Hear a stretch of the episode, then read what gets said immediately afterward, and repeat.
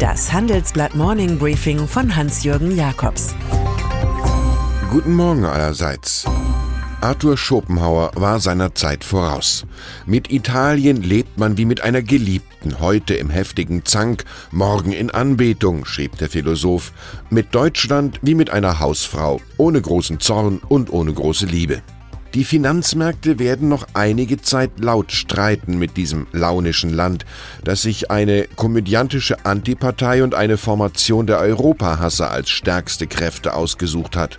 Weil nun EU-Kommissar Günther Oettinger seine Erwartung formulierte, die Leute sollten aufgrund der Reaktion der Märkte künftig vielleicht nicht mehr Populisten wählen, sprang sofort der Mechanismus Rücktrittsforderung an. Dabei ist sicher, dass die Kurse von Anleihen und Aktien, Dow gestern minus 400, derzeit versinken wie einst Anita Eckberg im Trevibrunn.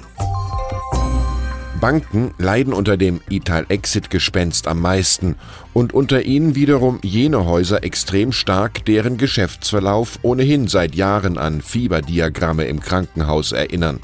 Die Deutsche Bank ist inzwischen wieder klar unter 10 Euro pro Aktie, gestern minus 4,5 Prozent gelandet. Für FDP-Chef Christian Lindner ein Anlass echter Sorge und für das Handelsblatt ein Grund, präzise den Weg nach unten und den möglichen Ausstieg nach oben zu analysieren. Bisher gilt, die Bank sucht Stolz und findet doch nur die nächste Abwertung durch Standard Poor's. Kurz bevor an diesem Mittwoch in Paris die Ministertagung der OECD beginnt, mit dem Handelskonflikt zwischen Europa und den USA als Dauerthema, hat unser Pariser Korrespondent Thomas Hanke im Élysée noch Wichtiges erfahren. Frankreich versichert der Autonation Deutschland solidarisches Verhalten. Sollten die USA wirklich Importsteuern auf Autos erheben, wird sich die EU dagegen geschlossen zur Wehr setzen, sagt ein Eingeweihter. Staatspräsident Emmanuel Macron redet am Nachmittag bei der OECD zur Neugründung des Multilateralismus. Es sei zu verhindern, dass die Europäer weich werden oder in Schockstarre verfallen. In den USA hat Donald Trump prominente Unterstützung verloren. Die TV-Serie Roseanne wird nur zwölf Wochen nach der Wiederaufnahme eingestellt.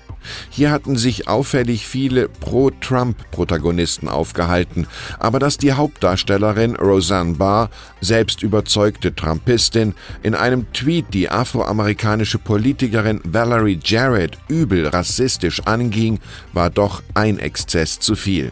Nach stundenlangen Debatten beschloss das Fernsehnetwork ABC Disney, die betagte Comedy-Show einzustellen.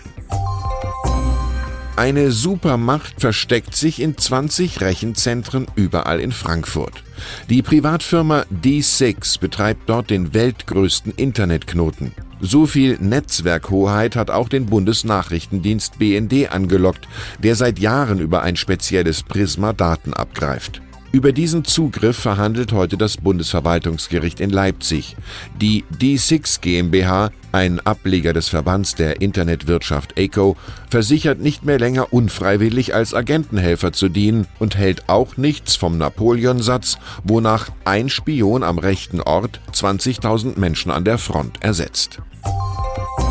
Zeitgeist 2018. Die menschliche Intelligenz will von künstlicher Intelligenz lernen. Mit dabei ist The Spark, der deutsche Digitalpreis. Der jährlich verliehene Preis von Handelsblatt und McKinsey stand 2017 ganz im Zeichen von Innovationen.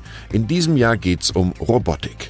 Am 12. Juni holen wir die Gewinner des Wettbewerbs für Sie in Düsseldorf auf die Bühne. Zwei Hände voller Karten halte ich für Sie bereit. Schreiben Sie mir einfach jakobs at morningbriefing.de. Ich wünsche Ihnen einen lehrreichen Tag. Es grüßt Sie herzlich Hans-Jürgen Jakobs.